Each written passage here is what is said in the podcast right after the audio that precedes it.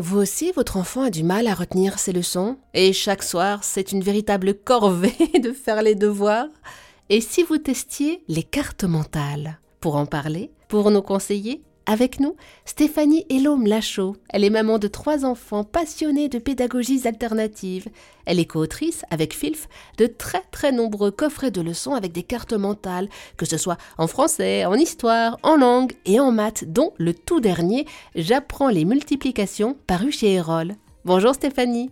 Bonjour Eva. Alors pour celles et ceux qui ne connaissent pas encore le concept, une carte mentale, qu'on peut aussi appeler carte heuristique, arbre à idées, mind map, c'est une représentation spatiale des informations, avec des dessins, avec des pictogrammes. Comme ça, ça permet de bien visualiser les liens entre les idées et d'avoir une approche globale du sujet cartographié. Mais Stéphanie, est-ce que c'est vraiment adapté à tous les enfants, les cartes mentales Puisque tous les enfants ne mémorisent pas forcément grâce au visuel? Effectivement, il y a plusieurs profils, plusieurs profils d'apprentissage. Euh, donc euh, le profil visuel, hein, où, euh, où l'appétence à l'image, le pictogramme va être plus développé. le profil auditif, où là, la personne a besoin d'entendre ce qu'elle doit mémoriser. Et le profil plutôt kinesthésique, où là, on a besoin de bouger pour apprendre.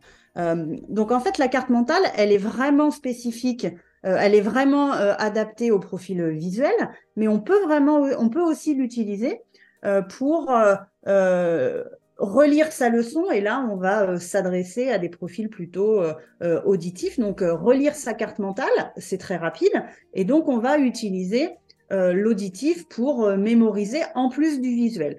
Il faut savoir que chacun a un profil prépondérant, mais qu'on a tous les trois profils en nous. Sauf que celui qui est prépondérant va aller vers son support, son outil de mémorisation qui va euh, être le plus adapté euh, à son profil.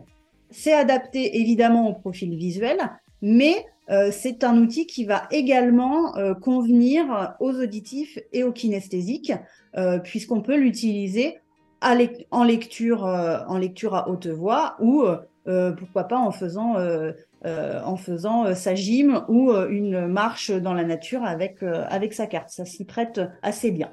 c'est aussi un outil qui est très qui est très adapté aux enfants qui ont des troubles comme les enfants dyslexiques, dysorthographiques, etc. Puisque ce sont des enfants qui ont besoin de mots, d'avoir des supports où il y a peu de mots. La carte mentale va vraiment s'adapter à leur profil. C'est un outil où il y a peu de mots, il y a euh, des illustrations euh, euh, adaptées à chaque mot. Donc les enfants dyslexiques, par exemple, sont très friands de ce genre de support pédagogique, parce que ça fonctionne très bien et ça s'adapte assez bien à leurs troubles. Et ce qui est top, c'est le gain de temps dans la mémorisation. La carte mentale permet de lire une leçon extrêmement rapidement. On a peut-être une minute pour relire sa leçon, alors que si on prend sa leçon traditionnelle, euh, l'enfant, euh, l'adolescent va un petit peu euh, peiner pour la lire, alors que là, c'est très très rapide, c'est très efficace, c'est vraiment de la réactivation de la mémoire. Merci beaucoup Stéphanie Elome Lachaud pour toutes ces informations.